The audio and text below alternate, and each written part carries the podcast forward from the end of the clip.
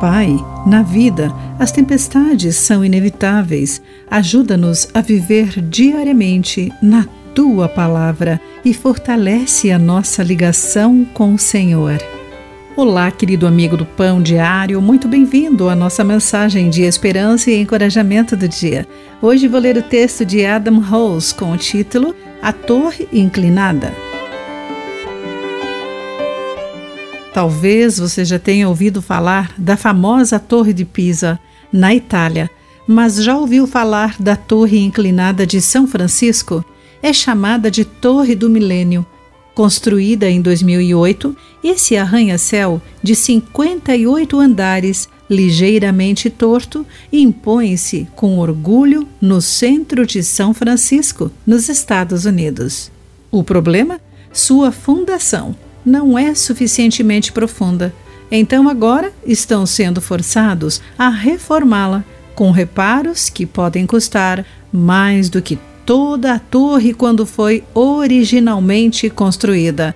Uma correção que alguns acreditam ser necessária para impedir que ela desmorone durante um terremoto. Quando os alicerces não são bem sólidos, pode ocorrer uma catástrofe. Jesus ensinou algo semelhante ao fim de seu sermão no monte. Em Mateus capítulo 7, versículos entre 24 e 27, ele contrasta dois construtores, um que construiu numa rocha e outro na areia.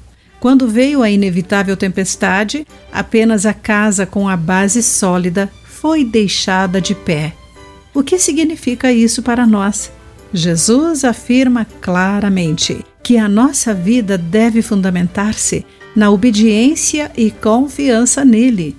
Quando descansamos no Senhor, nossa vida pode encontrar um terreno sólido através do poder de Deus e da eterna graça.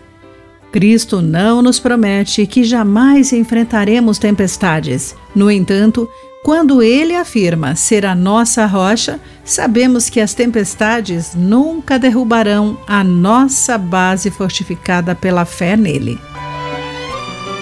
Querido amigo, reflita sobre quais são as maneiras práticas de fortalecer sua fé a cada dia. Pense nisso. Aqui foi Clarice Fogaça com a mensagem do dia.